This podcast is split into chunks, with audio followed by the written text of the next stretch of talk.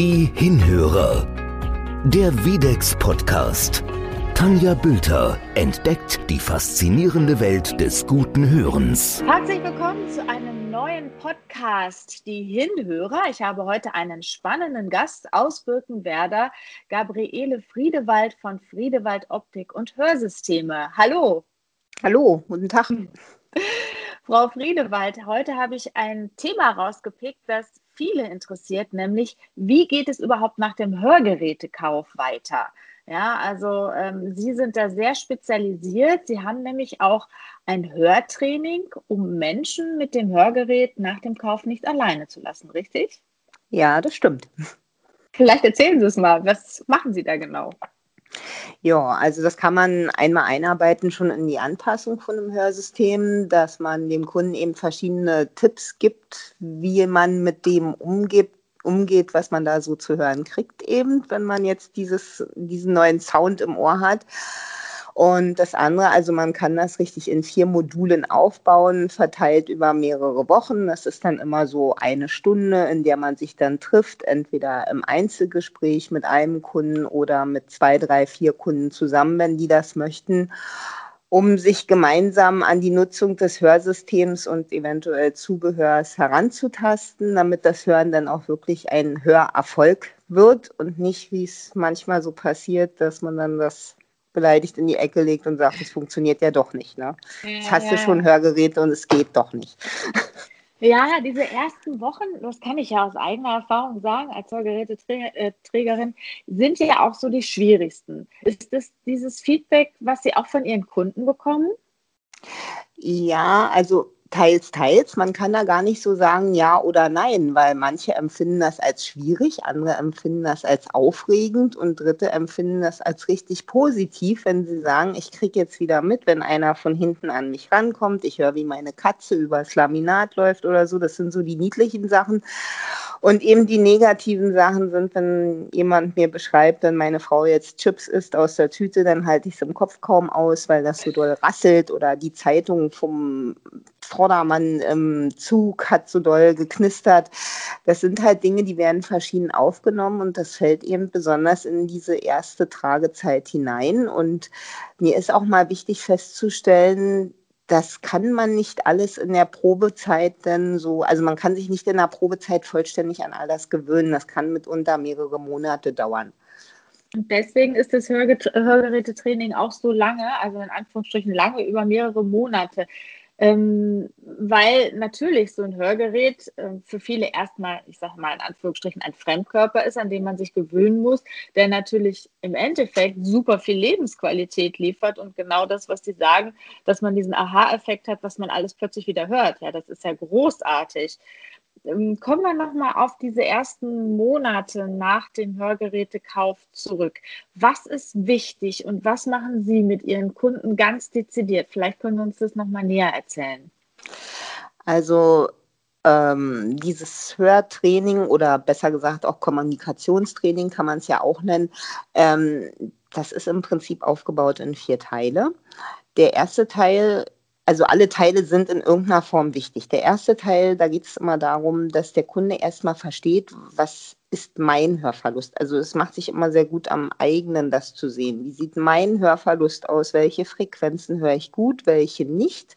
Dass ich mich von der Vorstellung verabschiede, dass es nur Hören oder Nicht-Hören gibt, sondern es gibt da eben noch ganz viel dazwischen und das muss ich erstmal verstehen. Ja, also praktisch der erst, der, die erste Stunde, die man da ähm, drüber spricht, die, da geht es eigentlich nur darum, erstmal zu begreifen, wo liegt denn der Schwerpunkt meiner Hörminderung. Ja, dann im, im, im zweiten Abschnitt denkt man mal darüber nach, wenn man sich jetzt das Hörsystem wegdenkt, was kann man schon mal alles tun, um sich in einer schwierigen Hörumgebung als Hör Geschädigter zurechtzufinden. Ja, also was kann ich alles machen? Ich kann ein bisschen vom Trubel weggehen, ich kann den Sprechabstand verringern, ich kann darum bitten, dass ich angeguckt werde, damit ich ein bisschen Lippen lesen kann. Auch das gehört dazu. Also das sind alles Dinge, die kann ich schon mal tun, um meinen Hörverlust zu kompensieren, ohne dass ich überhaupt ein Hörtraining, äh, ein Hörgerät trage.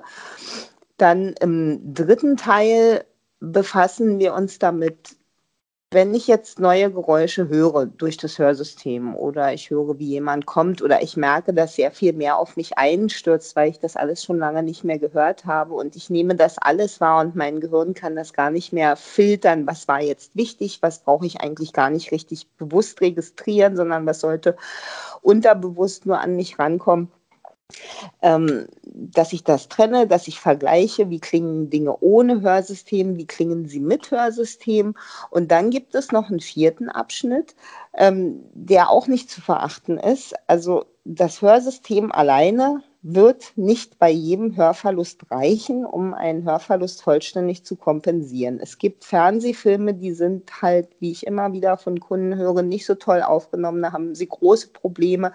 Ich habe den Verdacht, manchmal sind es auch die Fernseher, die das nicht so ja, optimal wiedergeben. Ja, mhm. oder, oder, oder irgendwie ist es für 5.1 gemacht und die quetschen das durch zwei Lautsprecher. Mhm. Da fehlt ein also das Grundverständnis einfach das Technische. Und dann gibt es Zusatzgeräte, mit denen ich den Fernsehton direkt nochmal abgreifen kann und ins Hörsystem schicken kann. Und wenn ich dann sage, wie wäre es dann, wenn wir für Ihren Fernseher noch dieses kleine Zusatzgerät verwenden und dann kommt erstmal nein, äh, wollen Sie nicht, eigentlich muss doch das Hörgerät das machen. Oder dieses Tischmikrofon, was es ja seit vielen Jahren gibt. Wenn ich mich also dem Sprecher nicht räumlich nähern kann, kann ich ihm aber ein Mikrofon 30, 40 Zentimeter vor, sein, vor seinen Mund stellen und da eben dann spricht er mir da rein und ich kriege auf anderem Weg die Sprache direkt ins Ohr. Also ich habe einen viel kürzeren Abstand zum Mikrofon, als wenn ich direkt angesprochen werde und habe dadurch eine sauberere Aufnahme. Das sind Dinge, also die ich auch jetzt in dieser Minute, finde ich, schwer erklären kann, aber man muss mhm. sich eben in diesem vierten Abschnitt auch mal damit anfreunden, dass das Hörsystem hinterm oder im Ohr getragen ist, vielleicht nicht alles schafft abzudecken, ja. was man gerne möchte. Und das ist eben Inhalt aller vier Module. Was möchte ich? Was kann ich vom Hörsystem erwarten und was nicht? Mhm. Das ist natürlich toll, also weil man ja dann nach diesen vier Monaten vermutlich fit ist, ja, und sich mit seinem Hörgerät auch gut auskennt, auch mit allem drumherum, was es vielleicht an Zusatzgehör gibt. Machen Sie das vor Ort? Kommen die äh, Hörgeräteträger, die Kunden zu Ihnen? Wie, wie funktioniert das? Mm, das ist also eine Sache, ähm, wir haben das wenige Male vor Ort gemacht in diesen vier Modulen. Also das kann man sich aussuchen, ob einzeln oder mit mehreren. Das mache ich ehrlich gesagt noch, wie es sich ergibt, weil das ist gar nicht so populär bis jetzt, leider. Ähm, weil da steckt ja ein bisschen zeitlicher Aufwand hin und man hat oftmals schon das Problem, dass die Kunden schon denken, wenn sie kommen, sie kriegen das ins Ohr gesteckt und können wieder gehen. Und wenn ich dann sage, es dauert mal eine Stunde und ein bisschen einweisen ist auch noch, dann sind die ersten schon überrascht. Ähm, ich habe Fälle, da baue ich das mit ein in die Hörgeräteanpassung schon, dass ich gar nicht sage, so jetzt haben sie es jetzt gekauft und jetzt machen wir das, ähm, sondern dass ich zum Beispiel merke, der Kunde hat dieses oder jedes Problem mhm. und dann gebe ich ihm sozusagen Höraufgaben. Also ich habe sowieso ihm seinen Hörverlust schon mal erklärt, das habe ich ganz am Anfang vielleicht gemacht. Ähm, und jetzt später merken wir beim Ausprobieren, er hat immer wieder Probleme mit dem berühmten Papier oder dem Knallen einer Schranktür. Und dann gebe ich mhm. ihm Höraufgaben, wo er sich nochmal speziell mit diesen Geräuschen bewusst auseinandersetzt und ähm, versucht sich das klarzumachen, dass das eben jetzt so funktioniert und leitet das so an. Und diese Module, das machen wir im Moment leider eher noch selten, würde ich aber sehr viel öfter machen. Und mir ist auch wichtig, nochmal festzuhalten, das richtet sich auch an Menschen, die vielleicht jetzt schon zwei, drei Jahre ein Hörsystem haben. Mhm. Sie wissen, die Krankenkasse wird ihren Zuschuss erst wieder in zwei bis drei Jahren zahlen. Und nun müssen sie mit diesem Gerät, mit dem sie eigentlich nicht zufrieden sind, aber auskommen. Ja, mhm. und für die ist das und für sie, für die ist das dann optimal, wenn man sagt, wir machen das in vier Blöcken. Wir sehen uns alle drei bis vier Wochen.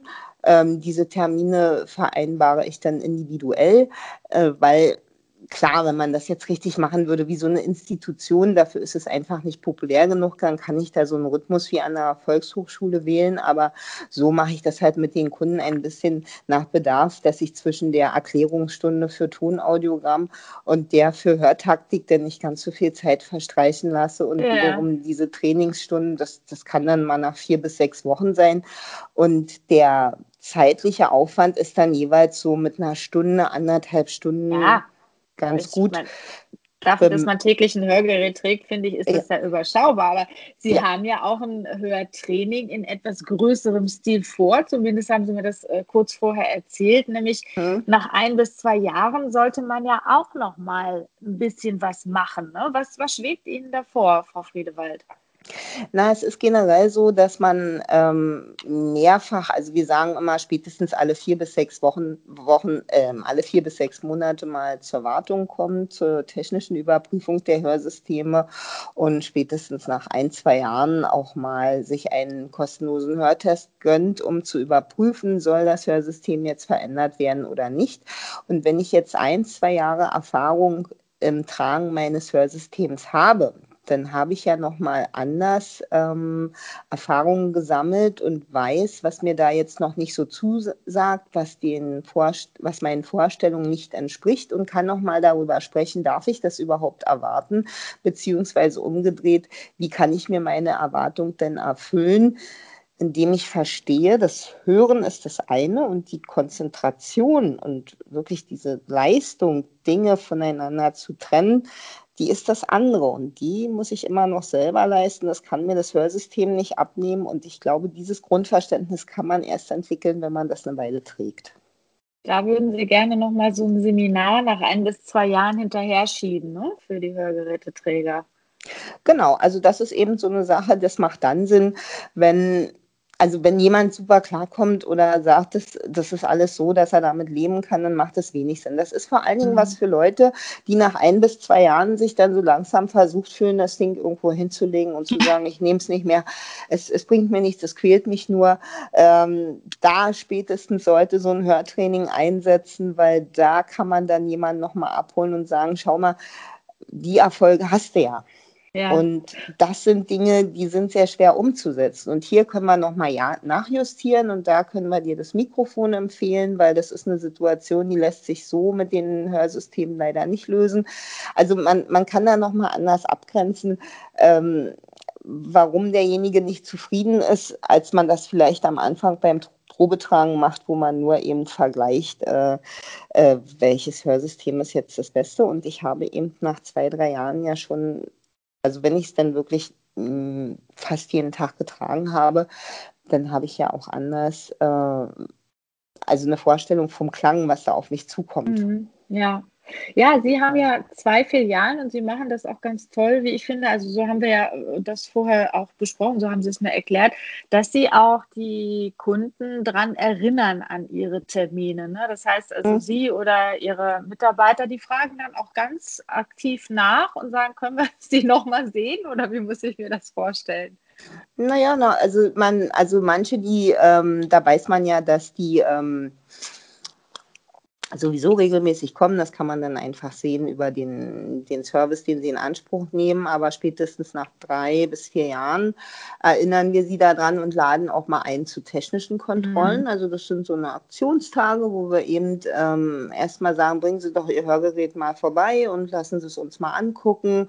Lassen Sie uns schauen, ob noch alles funktioniert, in welchem Zustand sich die Geräte befinden, ob sie es überhaupt tragen, auf Herz und Nieren eben prüfen. Yeah. Und wenn ich einen Kunden motivieren kann, zu so einem Tag zu kommen, indem ich ihm sage, wir, wir gucken da mal rein mit der Kamera ins Hörgerät, wir öffnen das mal oder so.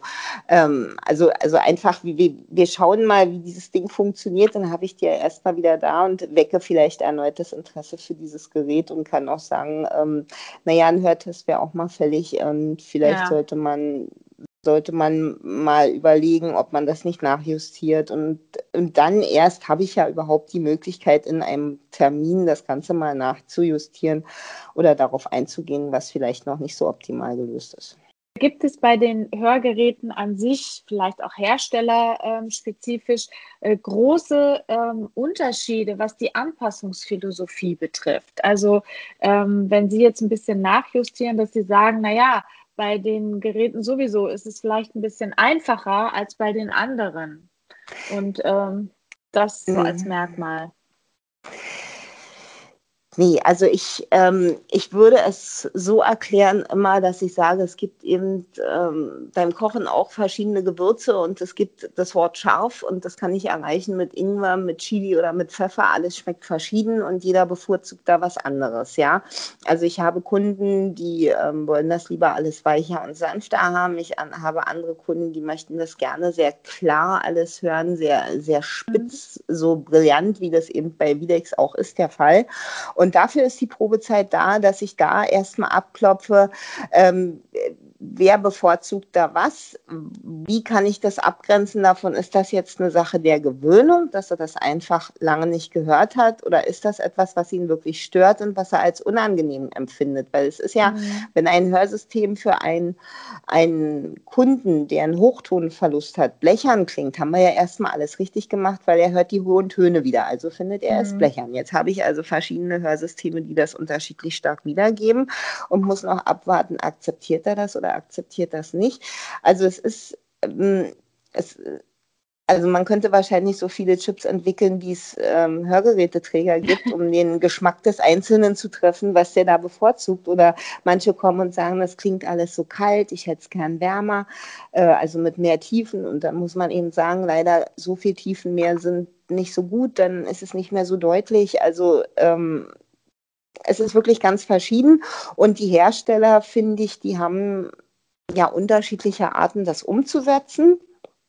Mhm. Und ähm, ja, dann das macht die Probezeit dann aus, mit den Kunden da mehrere Dinge auszuprobieren und zu schauen, welches sagt ihm am meisten zu. Dazu kann ich dann zum einen die Messungen durchführen mit dem Sprachverständnis und ihm sagen, ja, mit diesem hören Sie noch 20 Prozent mehr.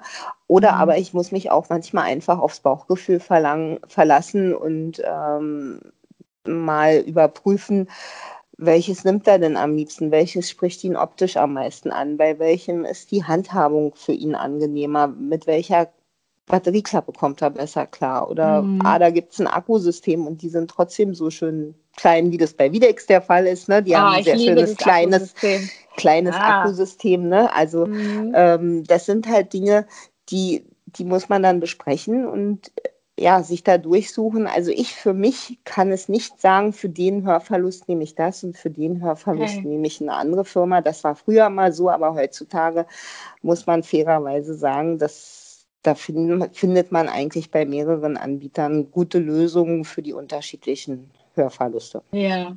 Ja, da haben Sie ja schon fast so eine kleine psychologische Ader, ne? wenn Sie auf jeden Kunden so individuell eingehen. Das finde ich auch ganz toll. Ich habe auch einen ganz tollen Akustiker hier in Berlin und also ich glaube, Ihre Kunden können sich da sehr glücklich schätzen, wenn Sie bei Ihnen ähm, im Laden sind und von Ihnen beraten werden, Frau Friedewald.